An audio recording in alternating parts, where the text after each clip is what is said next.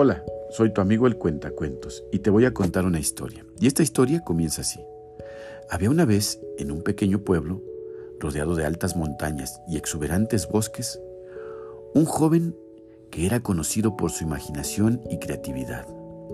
Un día, mientras exploraba el bosque, encontró una misteriosa cueva que nunca antes había visto.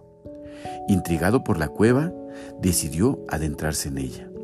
A medida que avanzaba, se dio cuenta de que las paredes de la cueva estaban cubiertas de extraños símbolos y grabados.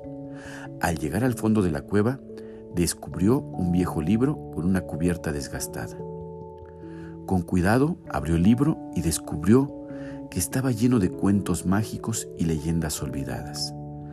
Cada página contaba una historia fascinante de dragones, hadas, tesoros escondidos y aventuras increíbles. Emocionado, se llevó el libro de regreso al pueblo y compartió los cuentos con todos los habitantes. Cada noche se reunían alrededor de una fogata y escuchaban con asombro las historias que este joven les contaba. El pueblo estaba encantado por la magia de los cuentos y se sintió inspirado por la imaginación del joven.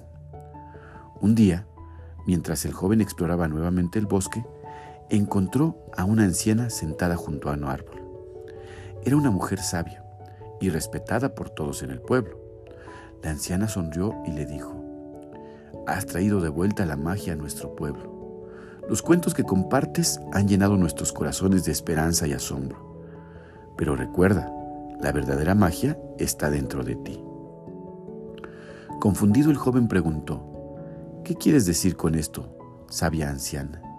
La anciana respondió, La magia que ves en los cuentos también existe en tu interior Tú eres el narrador de tus propias aventuras. Debes creer en ti mismo y en tu capacidad de crear nuevas historias y transformar tu mundo. Con estas palabras, el joven comprendió la sabiduría del anciano.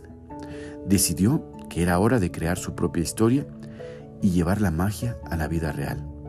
Así que, inspirado por los cuentos y las enseñanzas de la anciana, organizó un gran festival de cuentos en el pueblo. En el festival el joven invitó a todos a compartir sus propias historias y sueños. Los habitantes se unieron y compartieron sus experiencias, sus anhelos y su imaginación. El pueblo se llenó de risas, música y creatividad. Desde entonces, el Festival de Cuentos se convirtió en una tradición anual en el pueblo. El joven y los habitantes continuaron compartiendo historias y mantuvieron viva la magia en sus corazones. Y así, el joven enseñó a todos que la verdadera magia no solo se encuentra en los cuentos, sino también en el poder de creer en uno mismo y en la capacidad de crear nuevas aventuras cada día. Con su imaginación y corazón, el pueblo se llenó de la magia de los cuentos para siempre. Y, colorín colorado, esta historia se ha acabado.